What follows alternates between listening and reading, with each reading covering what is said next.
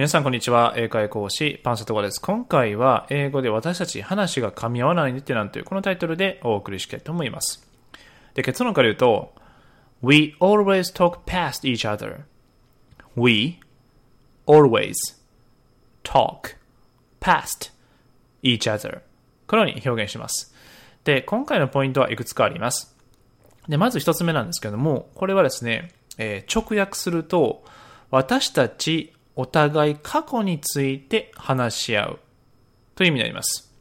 で、えー、もちろんですね、えー、私たちが話し合わなければいけないのは、まあ、現在ですよね。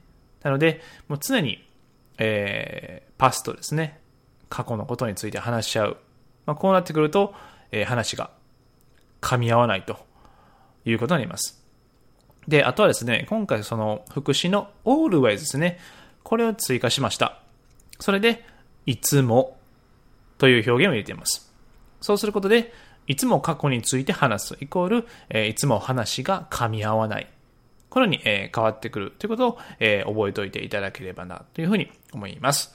でですね、えー、続いて会話文を読んでいきたいと思います。で、スクリプトはですね、え、チャプター2の方で、え、そこにリンク貼ってますので、そちらから確認していただければなというふうに思います。では、A さんですね。ケイト、なんか落ち込んでるみたい。なんかあったの ?Hey Kate, you look down. What happened? 昨晩女子と別れたの。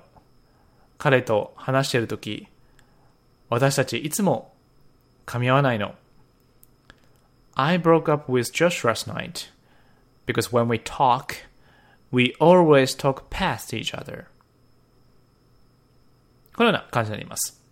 ではですね、えー、最後、repeat after me で一緒に練習していきましょう。では行きますね。We always talk past each other. We always talk past each other.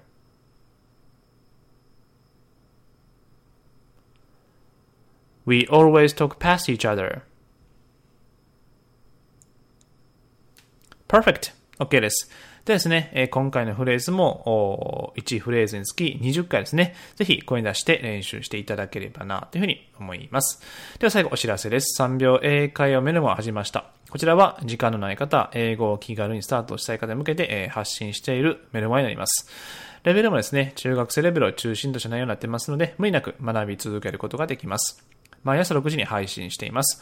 登録無料で、えー、3秒英会人気のフレーズだったりとか、あ厳選フレーズを配信しています。